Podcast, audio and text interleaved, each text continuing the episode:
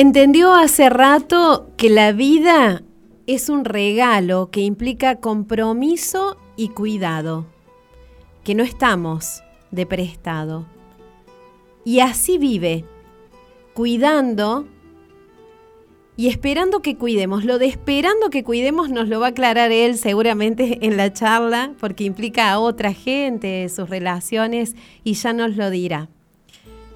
Lo que sí, lo sé bien, vive agradeciendo el aire y a la tierra que habitamos, celebrando la vida y buscando honrarla. Alguna vez estuvo en la función pública y aprovechó ese paso para dejar legado. A él, por ejemplo, le debemos que se haya impulsado y aprobado una ordenanza que permite y que establece regulaciones para las construcciones no tradicionales en la ciudad, entre muchos otros aportes que dejó. Pero no vamos a poner más preámbulo de por medio, lo saludamos, le damos la bienvenida por supuesto, realmente es un gustazo que estés hoy con nosotros, bienvenido. Bueno, muchas gracias a ustedes por, por invitarme y bueno, una sorpresa, hacía mucho que no, que no estaba en los medios. Siempre se vuelve, dicen que siempre se vuelve a ciertos lugares, a ciertos momentos. Vamos a ver si, este es, el caso. También estoy muy agradecida por eso, porque eh, sé de esto y que hayas dicho que sí es muy importante. ¿Cuánto hace o cómo fue que te volviste consciente de la necesidad de, cuidar, de esto que yo decía al principio, de que la vida es un regalo, de que hay que cuidarnos, cuidar a los otros, cuidar lo que tenemos. Y creo que mm, eh, todo comenzó en la infancia al, poder, eh, o que la vida me haya puesto en Banda Norte, digamos, que eh, es digamos, el barrio donde prácticamente viví toda mi vida em, y en donde pude tener un, acercamiento eh, muy real con, la naturaleza, con los árboles, los pájaros, eh, con mis amigos, mis amigas ahí en, esos espacios.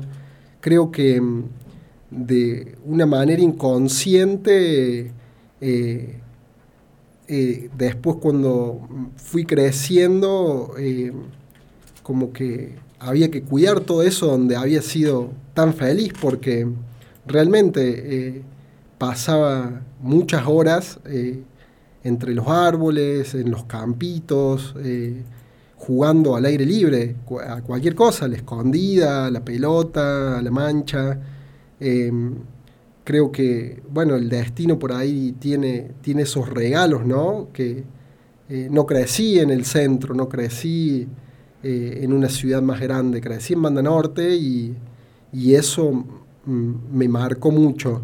Y después, a nivel eh, más de conciencia intelectual, espiritual, bueno, a mí hubo un lugar y algunas personas que, que bueno, eh, eh, que, tiene un nombre, que es Wichan Ranken, eh, me abrió las puertas a ese mundo que yo había entrado de alguna manera, pero le puso nombres, le puso como que me huelló, digamos, ¿no? Me, me, puso en un camino del que todos los días también hago, no sé si es un esfuerzo, pero hago esta reverencia de, la gratitud, ¿no? De levantarme y decir, bueno, gracias por el sol, gracias por el frío, gracias por mi familia, porque tengo una casa, pero em, creo que ese, en ese lugar, eh, y bueno, y también, eh,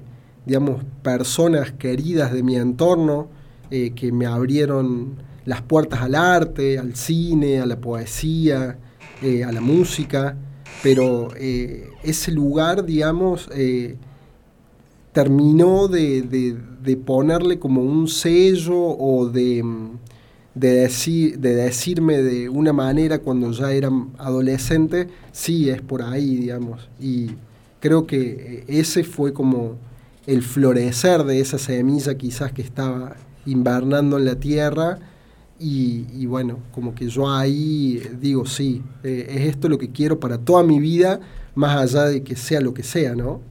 Porque pienso mientras hablas que muchos hemos nacido, crecido en Banda Norte y sin embargo no todos hacemos la opción de vida de realmente practicar eh, el agradecimiento y el cuidado como se nota en tu vida, por ejemplo. Sí, creo que eh, ahí, eh, creo que en eso también ayudó mucho eso, el entorno, ¿no? El bosque, por ejemplo, es, es, eso, es un entorno, es un dar y recibir. Eh, por ejemplo, el, el, algarrobo es un árbol que toma eh, lo etéreo, lo que no podemos ver, y lo deposita en la tierra para que otras plantas, eh, o el sotobosque como le llaman, o los árboles más pequeños, también crezcan y vivan de eso, ¿no? Y creo que en la vida me encontré con mucha gente eh, con muchas personas que, me dieron mucho, digamos, que en ese sentido, ¿no? En cuanto a, eh, como que yo aprendí en la, eh, cuando, en la época que uno empieza la universidad, una parte que, que no nos enseñan, que es lo espiritual, lo que no se ve, porque por ahí yo fui criado también con, desde el paradigma católico, digamos, hice la comunión, la confirmación, en donde había que temerle a Dios. Y yo cuando empiezo a conocer eh, otras personas, otros lugares, me doy cuenta de cierta forma de que somos Dios y que, eh, porque si Dios es todo y nosotros somos todos, no queda otra, somos parte de eso. Y si somos eso, eh, hay que tratar de minimizar los errores o, la falta de virtud para con el otro o con lo otro. Y cuando uno empieza a ser consciente de que a lo mejor una forma de construir es dañina para la naturaleza, y ya no te lo puedes sacar más de la cabeza y del corazón.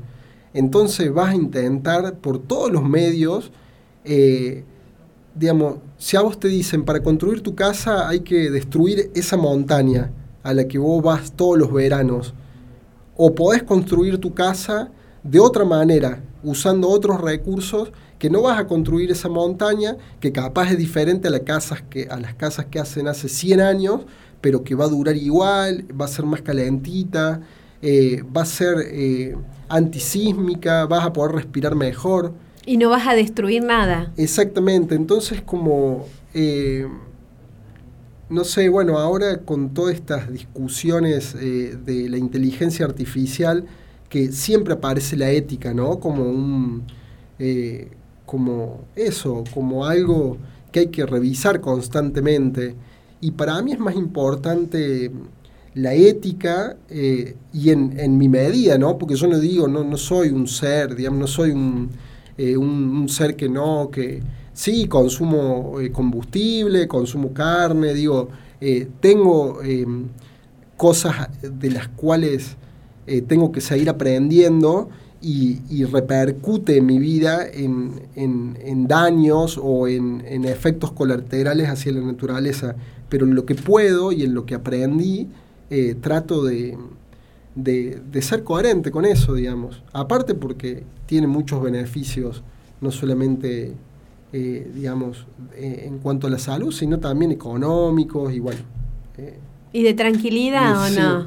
sí, creo que cuando somos chicos no nos enseñan algo, hay dos cosas que son muy importantes cuando los mamíferos nacemos, ¿no? Una es el alimento y, y segundo es el cobijo o la casa. Y eso no nos lo enseñan no nos enseñan a construir una casa. Yo tuve la suerte eso de, vivir cerca de, lugares en donde podíamos hacer nuestras chozas. Y creo que ahora sigo jugando lo mismo, eh, con mis errores y con mis virtudes. Eh, y eso, hacerme eh, o hacernos en familia nuestras viviendas es lo más digno que hay, porque la casa es la idea o la, cosmovisión que nosotros tenemos del mundo, digamos, porque es el lugar donde nosotros vamos a vivir si no sucede nada extraordinario toda la vida. Entonces, yo no quiero poner en manos de otros, de otros, los materiales, la forma, prefiero equivocarme y decir, ah, bueno, esto a lo mejor lo tengo que hacer de nuevo. No digo de prescindir de los arquitectos o de los diseñadores, pero sí eh, digo, la casa es tan importante como para el mamífero tomar el pecho, tomar la leche. Eh, y nosotros por ahí no, no, no nos enseñan a eso, entonces terminamos viviendo en lugares que nos terminan haciendo mal. Si, si no es, eh, digamos, físicamente, es emocionalmente o psíquicamente. Entonces, como, bueno, eso. ¿Cómo eras de chico? De chico era eh, bastante inquieto y eso, me gustaba jugar mucho. era bastante impulsivo y y creo que un poco justiciero también, ¿no? Siempre, siempre estaba metido en líos, es la verdad. Eh, líos de niños, ¿no? Pero sí era inquieto, me gustaba mucho estar con, mis amigos, con mis amigas, me, gusta, me gustaba eh, em, probar a hacer muchos deportes, em, me gustaba eh, eso, creo que estar mucho afuera con amigos y jugando a lo que sea, sobre todo de deportes, era lo que, lo que más me gustaba y eso. ¿Y en la escuela? Y en la escuela siempre fui un promedio, ¿no? Siempre iba zafando. Eh, siempre lo que más me gustó fue el deporte y también como que tenía algunas actitudes para la diplomacia o para...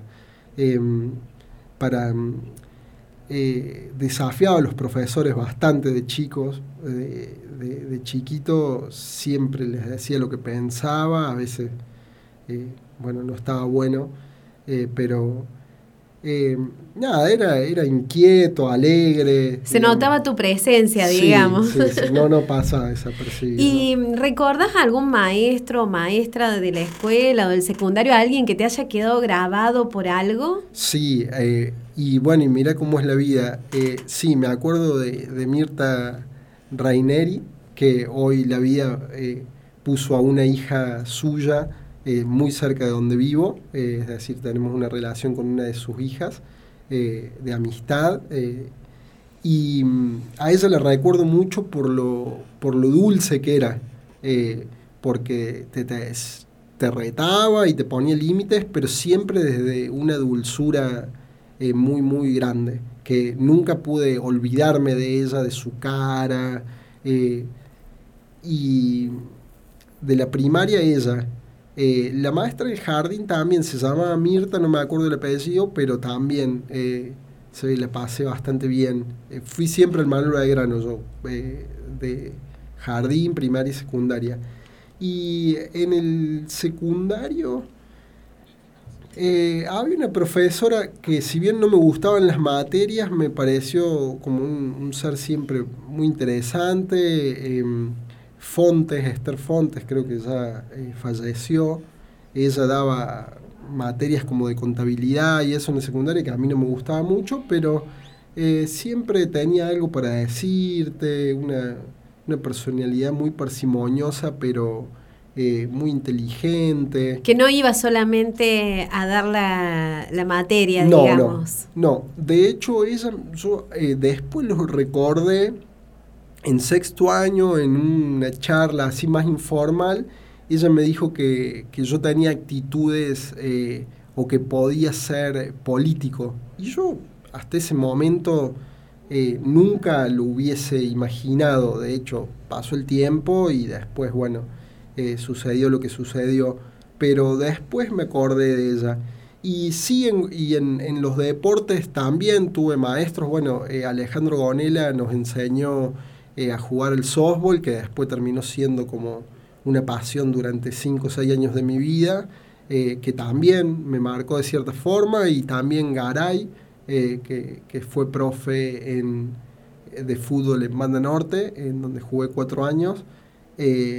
y son personas que a las que, a las, que sigo viendo y, nos saludamos con, con mucho afecto y sí, me marcaron de chico.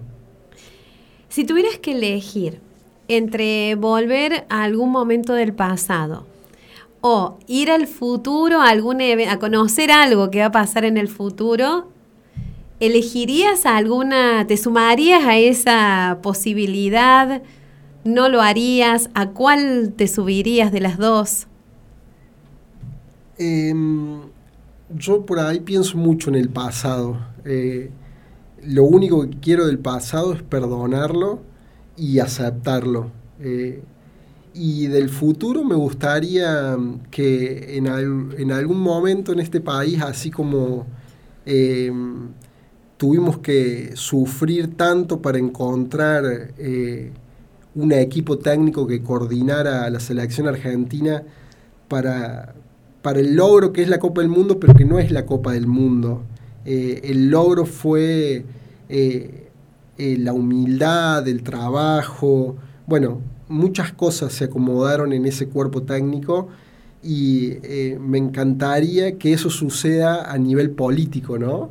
Que en algún momento encontremos el Escalón y el Messi, el Pablo Aymar, el Ratón Ayala, pero... Julián Álvarez. Claro, pero en la política, ¿no? En donde em, podamos concentrarnos en, un país y no en partidos, porque eh, la política se transformó en lo peor del fútbol, que es la pasión por un equipo, porque el fútbol es hermoso, pero la pasión desmedida por, por un equipo eh, a mí es lo que no me gusta. De hecho, trato de no inculcárselo a mis hijos, mis hijos no, eh, pobres, pero ellos no, no, tienen un equipo, no son, vos le preguntás de qué cuadros son y ellos no saben qué responderte, que a veces digo, uh, pero a veces digo, está bien, porque a ellos les gusta el fútbol.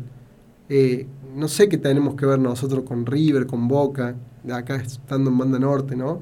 Pero bueno, eh, eso se traspola a la política y es lo que le está haciendo mucho daño a este país, porque eh, vivimos cada cuatro años en lo mismo, ¿no? Y en la política tienen que estar los mejores, tienen que estar los mejores economistas, los mejores ambientalistas, los mejores eh, eh, teólogos, los mejores agrónomos, porque si no, si seguimos en esta, vamos a salir mal y en el, en el futuro me gustaría viajar para, eh, antes de, morirme, poder ver eso.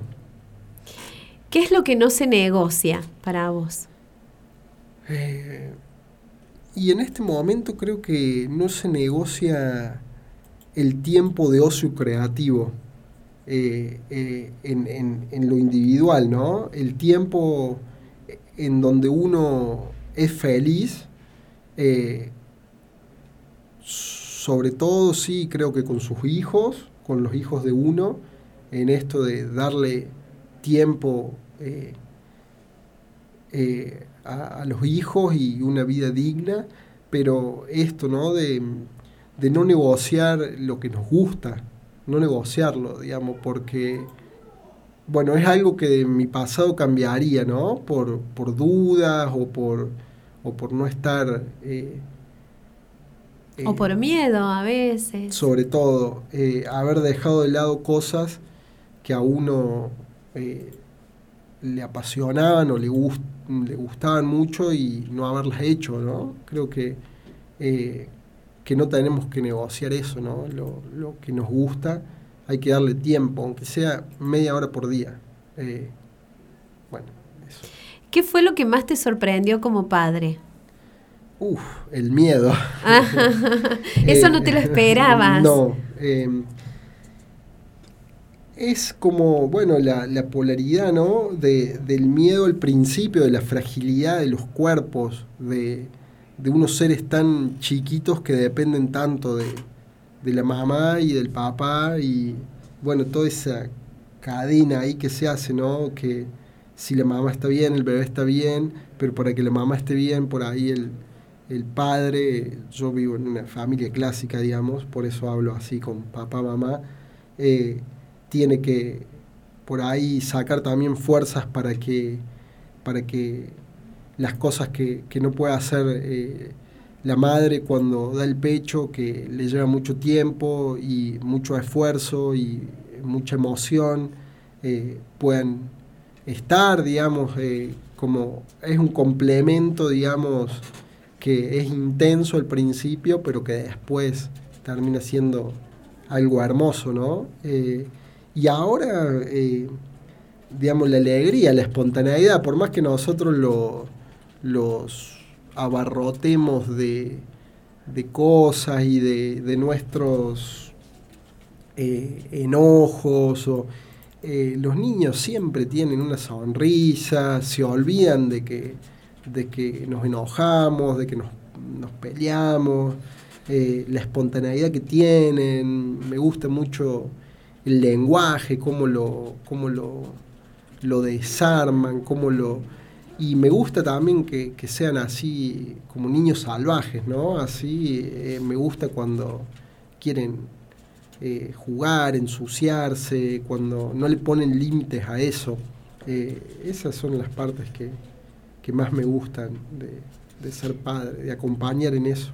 ¿Encontraste el sentido de tu vida o lo seguís buscando? Uh, mira la pregunta que me hace. Esta reservada para personas muy especiales, no se lo hago cualquiera.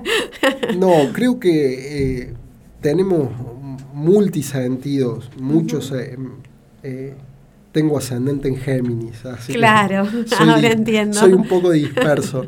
No, pero creo que creo que sí tengo ejes en mi vida, ¿no? Por ejemplo, el tema de los árboles o de las plantas eh, siempre va a ir conmigo a cualquier lado. Eh, o el tema de, eh, no sé, pequeñas cosas, ¿no? del día a día, de, no sé, hacer algún ejercicio, intentar meditar aunque sea 10 minutos por día. creo que esas cosas, o leer, me gusta leer. me gusta leer creo que esas cosas le van dando sentido a la vida, pero hay veces que me levanto y si no estuviese las plantas, eh, digo, bueno, ¿qué hago hoy? Eh, o si no tuviese que, seguir construyendo mi casa, eh, hay veces en que no, sé nada. No, y esos días son a los que recurro más intencionalmente al sol y a la naturaleza, ¿no? a bueno, decir todo está bien, estamos vivos, como... Como una eh, forma de recuperar el sentido, ¿así lo, lo eh, sentís? Y de, entender también que, somos lo que somos, ¿no? Y que tenemos que, o, por ahí está bueno estar tranquilos y, y felices, digamos, en donde nos toca estar, digamos.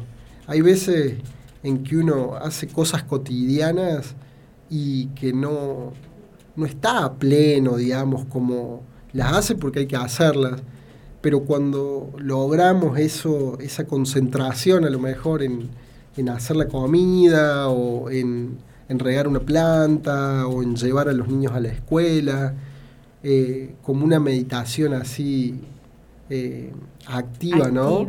Ese me parece que es el sentido de, de la vida y como te decía, hace un rato, intentar eh, no dañar las relaciones ni, ni, los otros seres vivos, ¿no? Me parece que, pero sí, siempre sigo buscando en el arte, por ejemplo, em, eh, alguna pasión, por ejemplo. Eh, no hace, desde no hace tanto tiempo empecé a, estar con, una banda de música eh, que es un gusto que me estoy dando de, más de grande.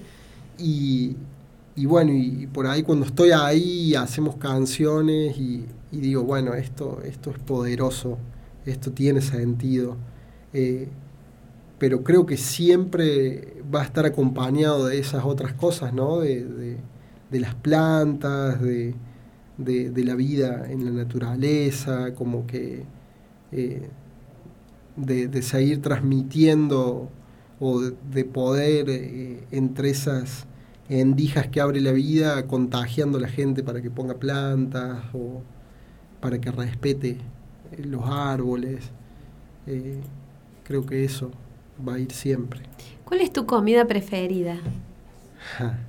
Eh, ¿Tenés alguna comida? Porque por ahí no, qué sé yo. A mí me preguntan y la verdad que no sé muy bien qué decir. Porque depende del momento de la vida, me gusta una cosa, me gusta otra. Eh, es igual, pero hay, eh, digamos, hay un hay cuatro o cinco cosas que me encantan. Las milanesas, cualquiera, menos las de hígado, ah, cualquiera. De berenjena, de zapallito, de, lo que sea. Eh, la lasaña también me gusta mucho.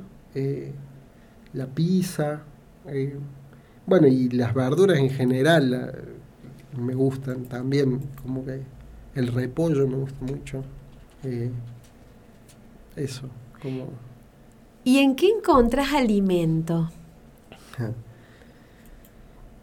En respirar, en poder respirar todos los días eh, de manera consciente, aunque sea un ratito, no, o eso, o estoy esperando eh, a mis hijos que salga alguna actividad y, encuentro alimento en dejar de pensar un poco. Eh, y, y, sí, yo le, o como con nuestra familia le ponemos bastante atención a, los alimentos, a la procedencia, ¿no? De, tratamos de, comprar eh, comida, cereales orgánicos, eh, tratamos de, de, no sé, por ejemplo ahora el, la carne y los lácteos, tratamos de comprarla en lugares que sabemos en donde tratan bien a los animales. Eh, encuentro más alimentos en esos alimentos que en otros. no, no somos de comprar prácticamente comida hecha, pero eh, desde lo material y eh, la música para mí es un alimento que, que si falta eh, nos desnutrimos, digamos, en el cariño, el afecto también, ¿no? Con, con los seres que queremos, en, esas, en esas cosas, pero respirar realmente es algo que nos hace bien y que no somos por ahí tan conscientes y es algo que tenemos muy, muy a mano. Que cuando no nos, que no nos damos cuenta estamos respirando ahí arriba, ¿viste? Cortito, parece, y no está entrando como tiene que entrar el aire. Sí.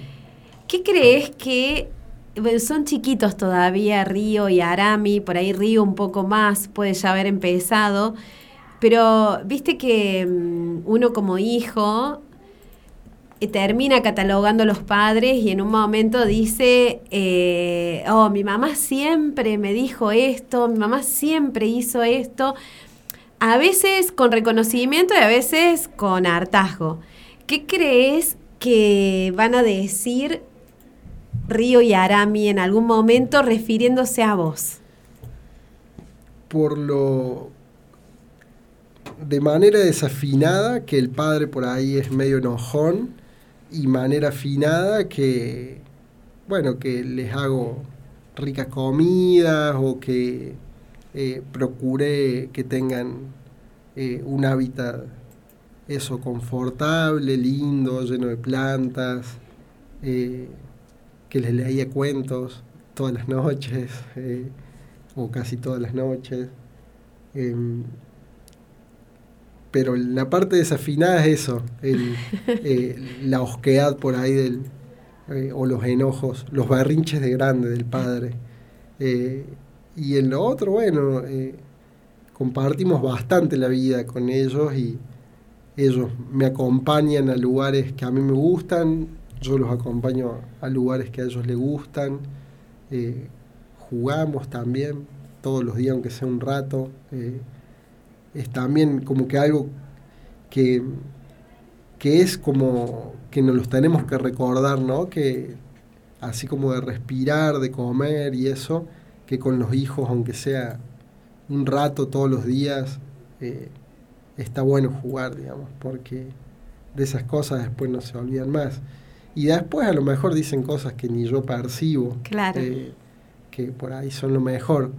Eh, yo lo que quiero es transmitirle ternura, digamos, y, y creo que la parte de la lectura, de que ellos nos vean a, la mamá y a mí leyendo, y como que les va a abrir mucho, muchos mundos que después ellos sabrán cómo administrarlos, pero es una puerta que uno le abre eh, porque uno también lo hace o, no sé, ellos nos acompañan en el proceso de hacernos la casa, que, es algo por ahí que ahora no, nos damos cuenta, eh, pero bueno, él también eh, recuerda mucho la época de cuando yo fui político, porque de, de trabajar de jardinero, de hacer plantas, a pasar ahí al Consejo Deliberante y él lo ve así lo tiene como en su memoria, así como... A Río lo recuerda esa época. Sí, sí, Arami no, no, Claro, Arami era muy chiquitito. él, claro, nació ahí en, la gestión. Pero Río sí, sí. Y él como que... Eh, él le gusta más ese tipo de, ah, vida, me parece. Y en el sentido de que no es un niño que, que se va a poner a construir, si bien te ayuda un poco, eh, digamos, le gusta como más lo intelectual. El deporte le encanta, es muy fanático del fútbol, pero como que él tiene como unas actitudes innatas más de, le gusta leer o, no sé, tiene como cierta prolijidad en algunas cosas, como que le gusta más. Ese lado. Sí. Vamos a escuchar un poquito de música y volvemos.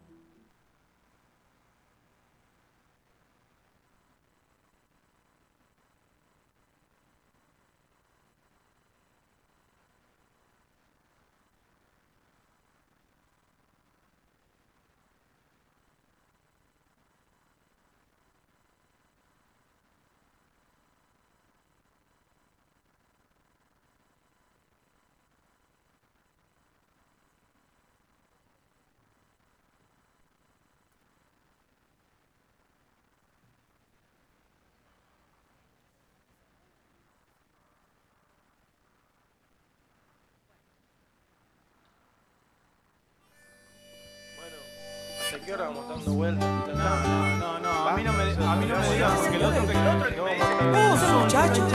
Que te falta la otra cosa que te falta la tierra. Alice, ya no. Los caminos me están esperando y estas ansias que no pueden más. Ya ni sé si estará todo listo. Ya ni sé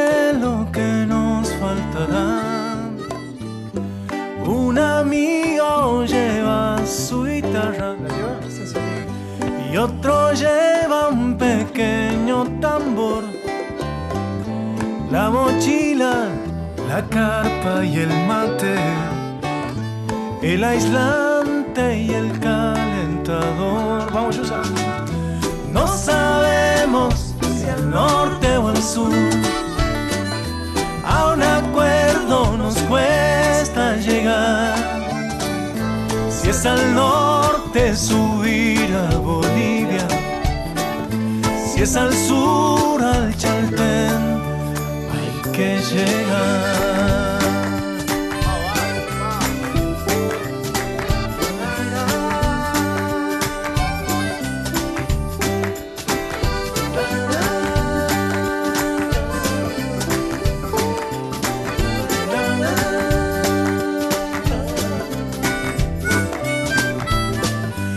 Este viaje será gasolero. Mucha guita no pude juntar, pero intuyo que hay algo sagrado, algo eterno que no he de olvidar. Decidimos por el sur otro año será. Por la ruta nos llevará el viento al misterio de la soledad.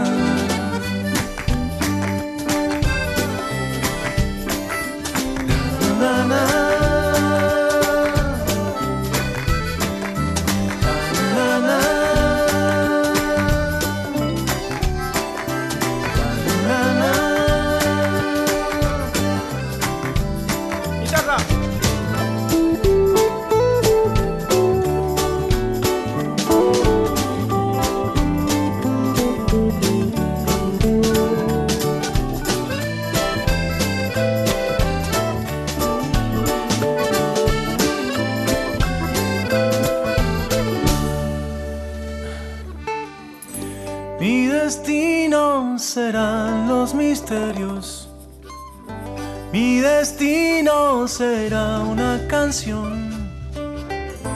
Mi destino será la memoria de una tierra de fiesta y dolor.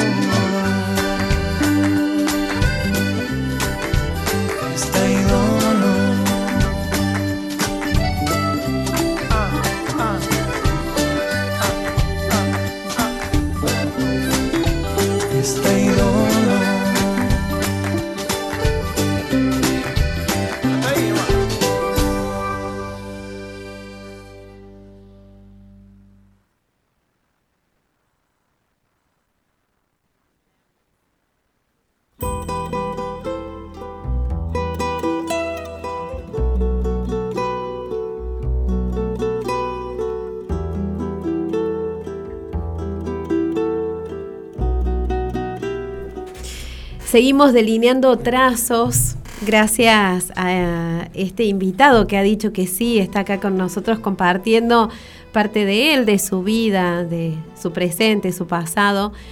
Estuviste en la función pública ocupando una banca en el Consejo, en una elección histórica en Río Cuarto. Cuando entraste a ese mundo, que era muy distinto, lo dijiste recién cuando hablábamos de Río, que venías de actividades de jardinero y pasaste a ocupar una banca en el Consejo. En realidad ya venías trabajando antes en este terreno. Eh, ¿Qué fue lo que te sorprendió? ¿Que no te esperabas encontrar? ¿Qué te sorprendió? Lo que, mm, lo que más me sorprendió fue, mm, por decirlo así llanamente, es la careteada política, digamos, como...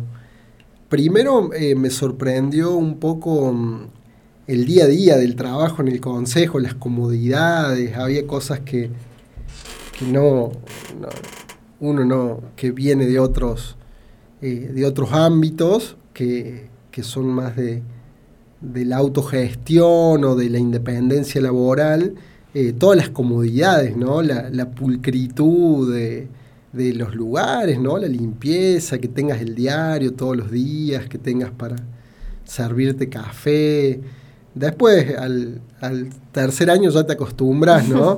Pero al principio como que te da un poco de cosa, decís, bueno, eh, como que se cae todo, digamos, eh, venís de plazas en donde no hay árboles, gente que no tiene para comer, eh, gente que no tiene para dormir. Y Gente que no tiene baño. No, no, ni hablar, sí. eh, y, y bueno, y, y encontrarte por ahí con, con tanta pulcritud, con tanta eh, burocracia por ahí que, que demora cosas urgentes, eh, o los presupuestos que, que se manejan para ciertas cosas que, que- que por ende eh, no se manejan para ciertas otras, em, como, bueno, eso, eh, la, la comodidad eh, política en ese sentido me sorprendió. y después... Y que a nadie le hiciera ruido, eh, ¿o no? sí, eh, hasta ese momento sí, no, no, como que no había, no se podía hablar de ciertas- Cuestionar, claro. O no se podía mostrar ese mundo a la gente, digamos, ¿no? Eh, creo que a esta película la vamos a ver mejor eh, cuando pasen más años todavía, ¿no? De lo que hicimos y de lo que desis, eh, deshacimos o de lo que construimos y rompimos, ¿no? Como, como colectivo político en ese, en ese entonces, porque por más que ahora haya huellas de eso, ya no es más lo mismo del, que, de lo que fue y de cómo fue, con, con los aciertos y, y- y los errores que tuvimos en ese momento. Em, ¿Sabes qué? Siento que este es el momento para que te presentes con nombre y apellido y que digas a qué espacio perteneciste, así también podemos entender un poco más y, y da pie para las otras, la otra charla que ahí tengo medio preparada.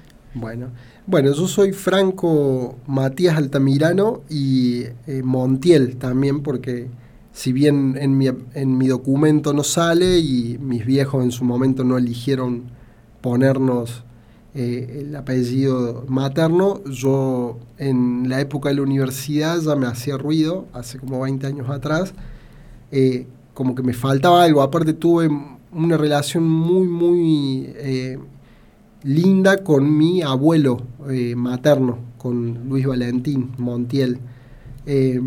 y como que siempre me, me costaba así un poco dejarlo afuera de mí. Entonces después me lo, me lo fui poniendo al apellido y bueno, y cuando fui concejal, eh, en la placa y en las tarjetas que te hacen para que tengas, también eh, le agregué, eh, me saqué Matías y le puse Montiel. Y, es como una forma de defender ¿no? mis raíces y a mis ancestros. así que bueno, esa es la aclaración. Pertenecí eh, al partido Respeto, hoy lo puedo, hoy lo puedo decir con, eh, con más claridad. Fui uno de los fundadores del partido junto a cinco o seis personas más, digamos, porque realmente éramos un puñadito en donde casi nadie creía en nosotros, eh, ni, ni, gente incluso que después terminó trabajando para el partido creía en nosotros y bueno, con, ese pequeño grupo que eh, a lo mucho cuando antes de las elecciones habremos sido 20, eh, creamos eh, esa especie de, de, colectivo con, participantes de diferentes organizaciones de, la ciudad que venían de la autogestión.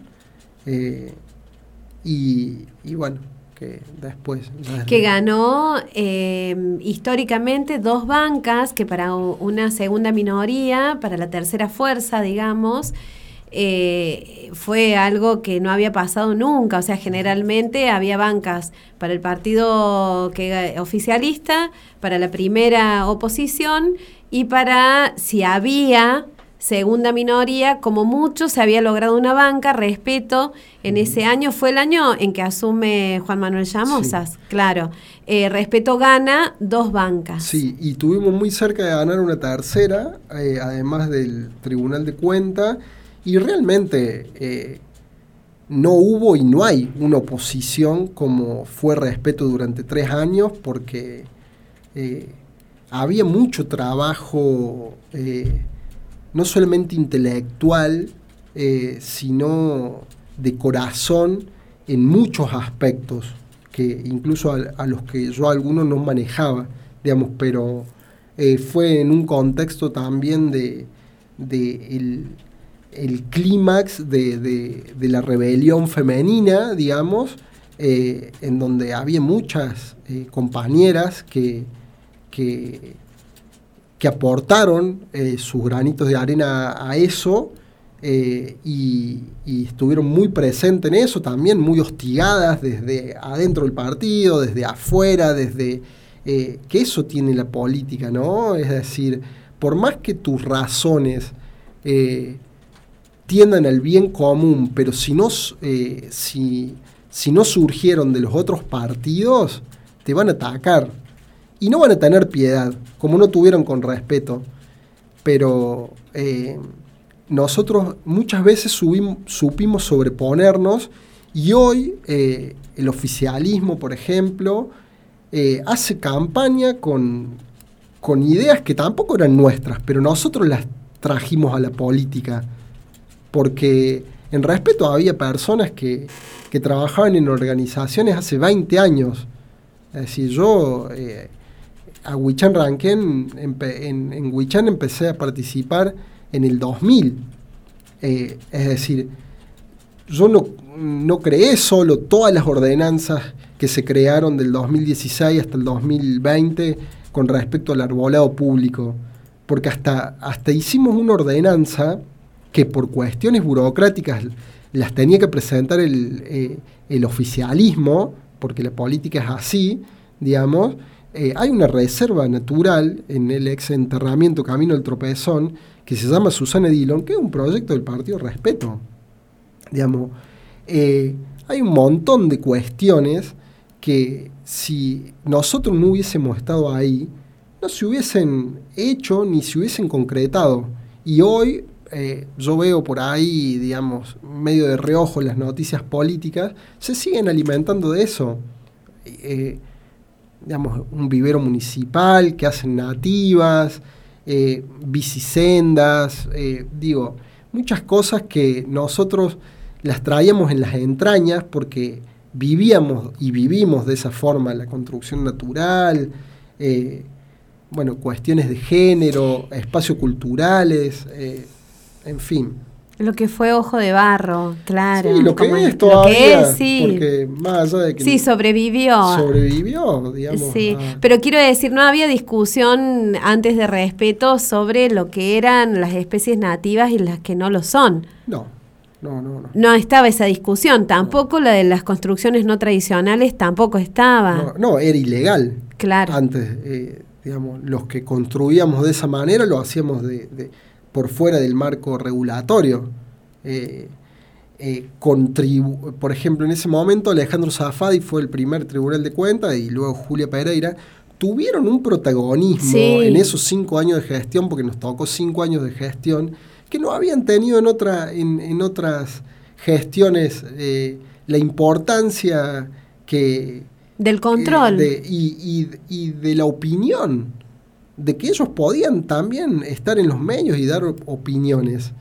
Hoy eh, terminó siendo lo que es siempre Río Cuarto, ¿no? La, la pelea entre el, el oficialismo y lo que es eh, la primer la, la primer minoría, es decir, lo podemos traspolar al peronismo y al radicalismo con, con todos sus Sí, sí, sus variantes de eh, época. eh, exactamente.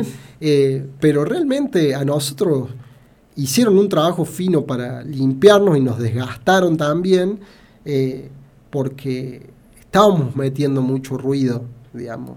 Y, y bueno, nosotros no supimos manejar como un partido, eh, eso, joven, no supimos manejar ni egos, ni, ni individualidades. ni- Tensiones eh, internas. exactamente, que las tienen todos los partidos y que bueno, en esto de la de, de los antifaces, eh, digamos, algunos la cinturean más que otros, digamos. Eh, yo creo que nosotros lo dimos todo, lo dimos todo y eso, hasta dejamos muchas cosas por, por ver un cambio, digamos, y bueno, algunas cosas germinaron, otras no, y bueno, hay gente que empezó a lo mejor su vida política ahí y hoy sigue en eso también, que por ahí es positivo.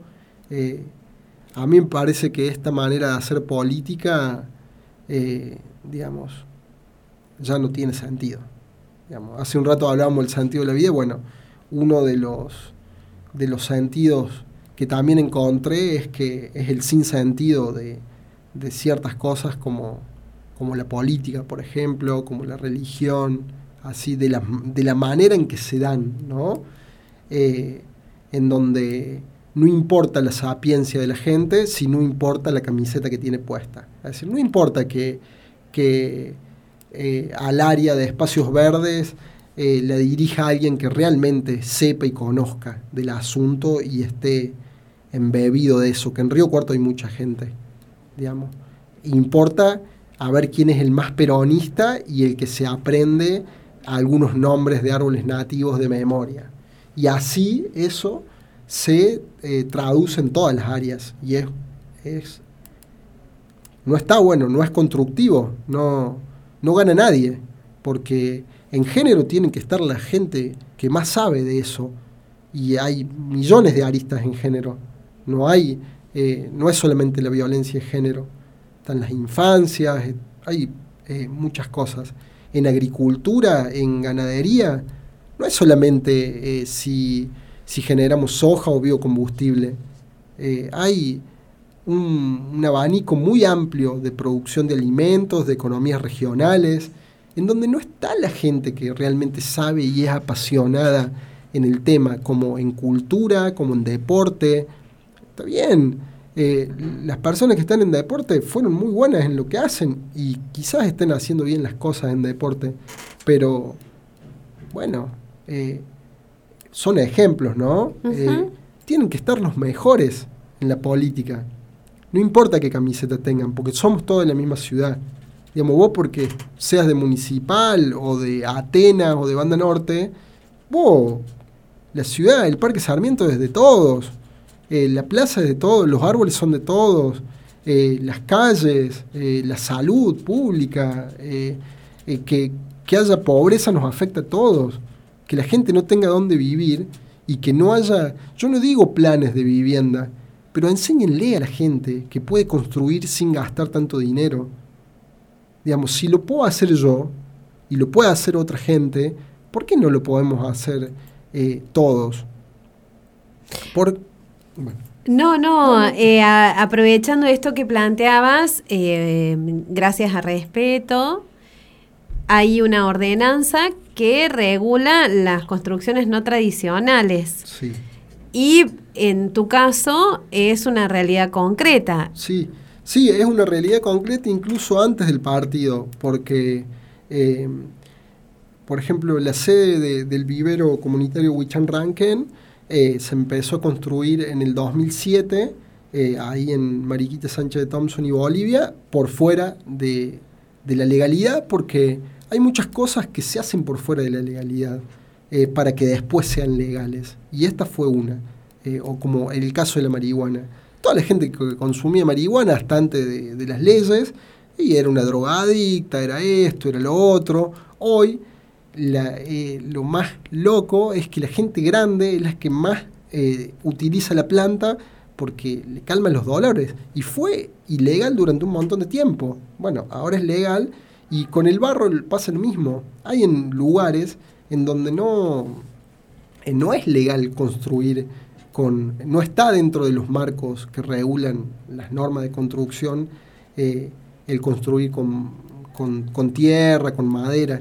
Y acá se hizo posible también gracias a muchos arquitectos eh, que, que, metieron las manos en el barro y muchos constructores que no somos arquitectos, pero que entendimos investigando y porque eh, la investigación informal te lleva muchísimo tiempo.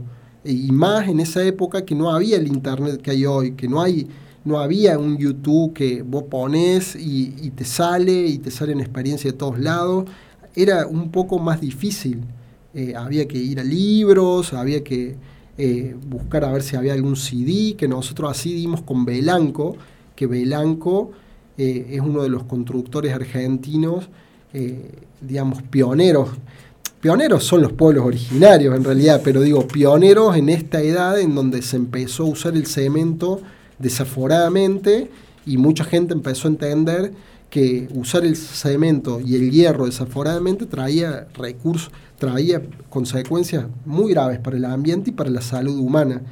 Y bueno, Belanco se puso como, se cargó esa mochilita y empezó a dar talleres por toda, por toda Argentina en ese momento eh, justo coincidió que yo estaba haciendo mi tercer año en cine en Córdoba y hicimos nuestro documental final de, la carrera de, la materia de, cine sobre las casas de, barro.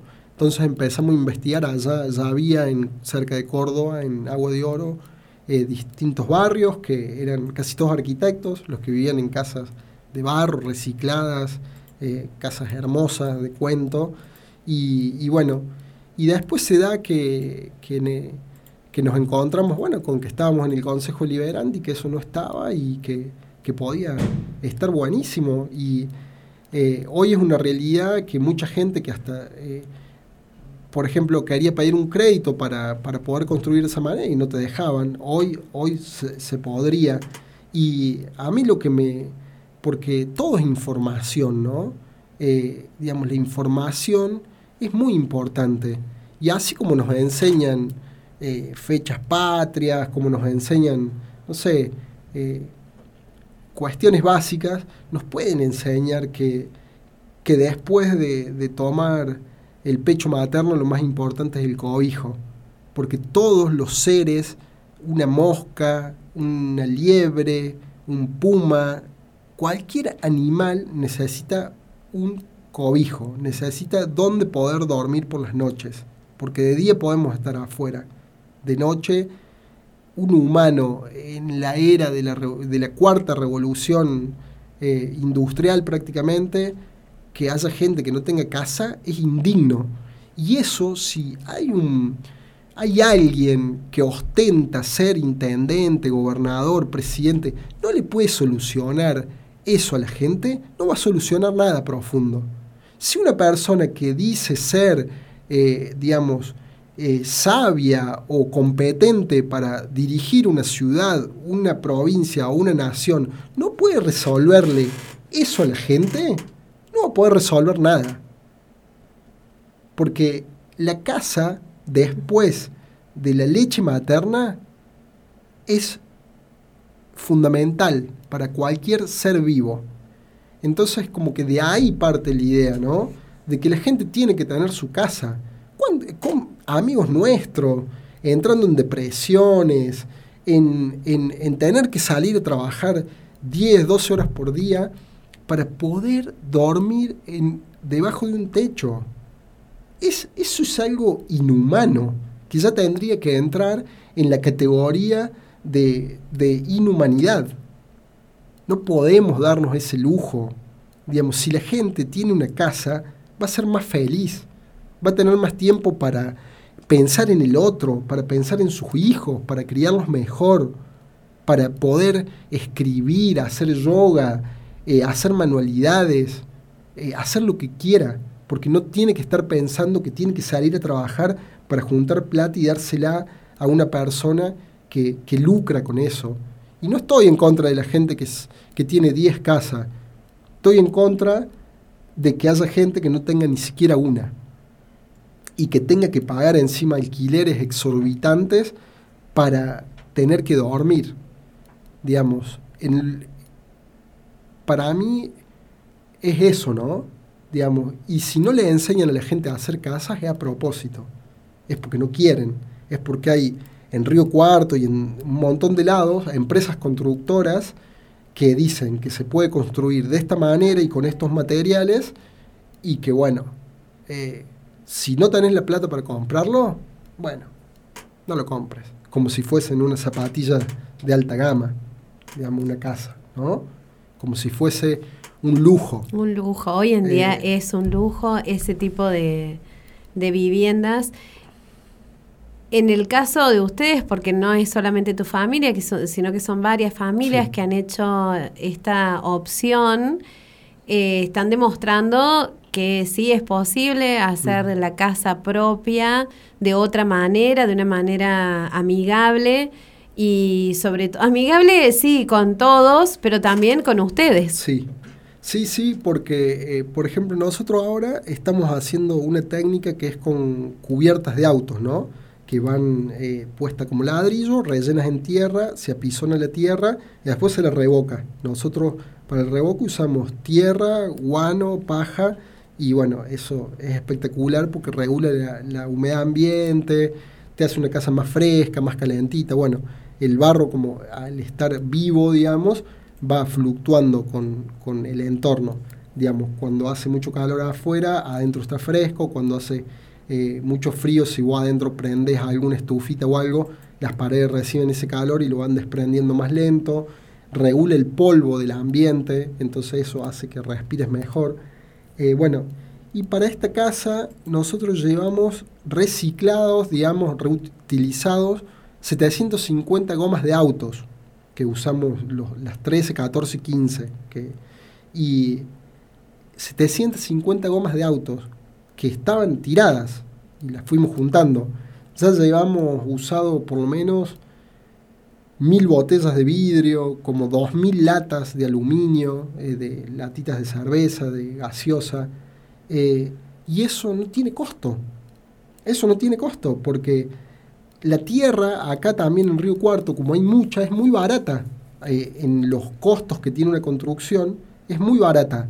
O hacer todo lo que tiene que ver columnas con, madera, que bueno, eso hay que después ver qué madera utilizamos, no nos vamos a poner a hablar en detalle de eso, pero con cuatro mil pesos tenés una columna y no hace falta que gastes hierro, cemento, arena, eh, digamos, los albañiles se lastiman mucho con el cemento, la cal, la arena, además que eh, pobres chicos los que trabajan de albañiles, porque les pagan dos mangos muchas veces para construir la casa de otro.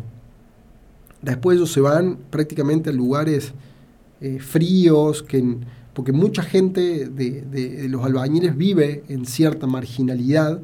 Eh, digamos, uno ve lo que comen en las obras, digamos, coca y criollito, digamos.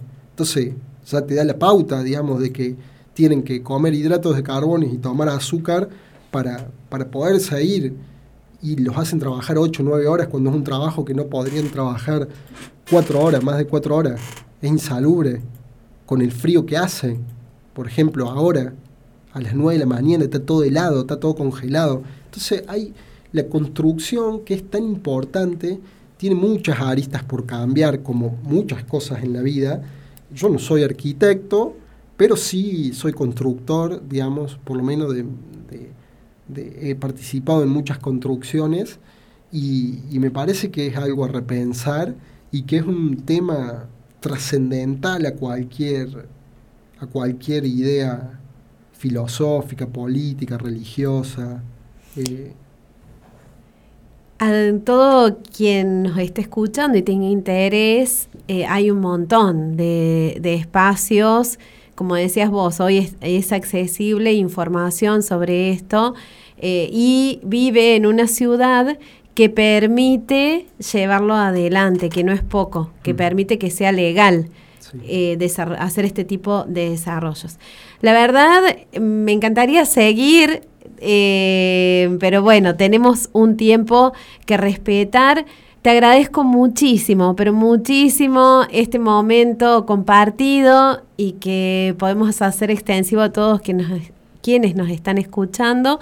En nombre de toda la comunidad de Altoque Comunicación, sobre todo, quiero darte las gracias por haber dicho que sí y haber estado acá con nosotros. Bueno, gracias a ustedes y eh, es lindo este ejercicio, digamos, de de, comunicarnos ideas y, bueno, también hace que uno siga reafirmando cuestiones que, son importantes para la vida de uno y que cree que pueden ser importantes para la comunidad. Eh, y es muy importante también que, bueno, que tengan estos, estas vocecitas o estos fueguitos, eh, digamos, eh, apertura en los medios para, para que ayudar también, si se quiere, a despertar el interés de otras personas en, asuntos que son cotidianos y tan vitales. Gracias a ustedes. Franco Altamirano, muchísimas gracias y a vos que estás del otro lado, Darío Bertoccioni, gracias, que siempre me olvido, pero siempre está presente acá. Sin él esto, todo esto no, no sería posible. Gracias a Julieta Rostañoto, que nos acompaña desde las redes siempre también.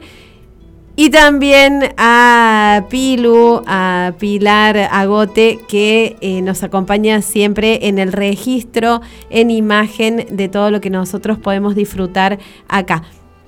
Muchísimas gracias otra vez y sabes que el lunes que viene, por supuesto, a las 20 horas volvemos.